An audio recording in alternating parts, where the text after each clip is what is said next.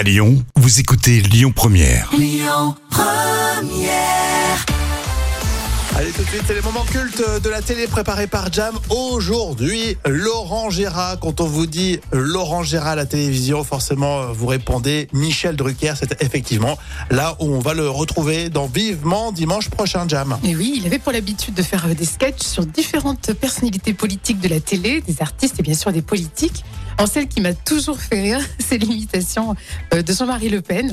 Alors à l'époque, le président du Front National cherchait un nouveau nom pour son parti.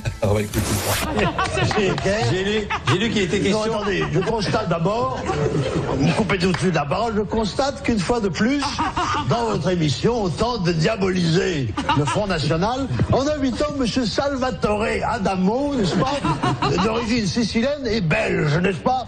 Eh bien, nous n'en voulons pas, nous. D'ailleurs, je, je vous laisse continuer, oui. Il est question de que vous changiez le nom du FN. Oui, je vois que vous suivez. Et, euh, pour j'ai amené une petite liste avec mes suggestions, n'est-ce pas, Oui. euh, pour euh, le nom du nouveau parti. Alors tout d'abord, j'ai pensé à la Fédération républicaine d'opposition nationale. Le Front. Ah bah non, ça c'est pareil. C'est vrai que l'invitation était plutôt bien faite. Hein. Et il continue toujours avec ses idées. L'Alliance démocratique occidentale pour la liberté française. L'Adolphe. C'est pas mal, non Euh, Ou alors le parti entièrement, totalement, intrinsèquement nationaliste. Le Pétain. C'est bien aussi, non Ou alors tout simplement, écoutez, le parti européen nouveau, c'est facile à retenir, Le Pen, n'est-ce pas Et je crois. Je ne pense pas qu'avec ça, je ferai un four, monsieur Drucker.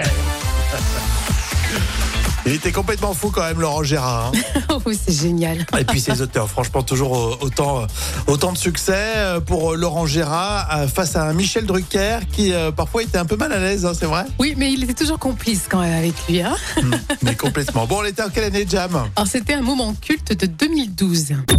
Écoutez votre radio Lyon Première en direct sur l'application Lyon Première, lyonpremière.fr et bien sûr à Lyon sur 90.2 FM et en DAB+. Lyon Première